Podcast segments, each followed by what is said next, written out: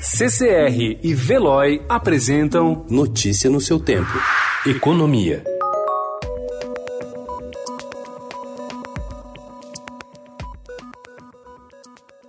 Empresários de médio porte com faturamento acima de 10 milhões de reais anuais reclamam da falta de apoio do governo federal para amenizar os efeitos da pandemia do novo coronavírus.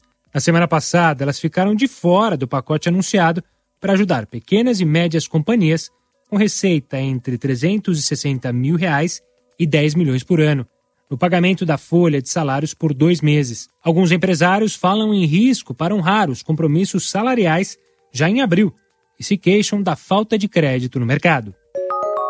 Empresas de médio e grande portes que não recolhem tributos pelo Simples Nacional terão de pagar 30% do salário do trabalhador para poder suspender contratos por até dois meses durante a crise do novo coronavírus, segundo apurou o Estadão. Cobrado pelo presidente da Câmara, Rodrigo Maia, liberar rapidamente o pagamento do auxílio de 600 reais aos trabalhadores informais, o ministro da Economia, Paulo Guedes, devolveu a responsabilidade para o Congresso e disse que precisa de aprovação de uma proposta de emenda à Constituição para livrar o governo de amarras que travam a implementação do benefício. E o presidente Rodrigo Maia pode nos ajudar muito. Se ele encaminhar e aprovar em 24 horas uma PEC emergencial que regularize isso, o dinheiro sai em 24 horas, por exemplo. Pode sair rapidíssimo.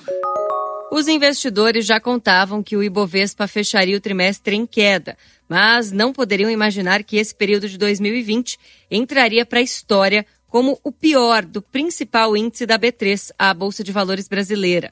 O indicador encerrou os negócios ontem a pouco mais de 73 mil pontos, um recuo trimestral de 36,86%, o maior desde o início da medição em 68 Somente em março, a retração foi de 29,9%.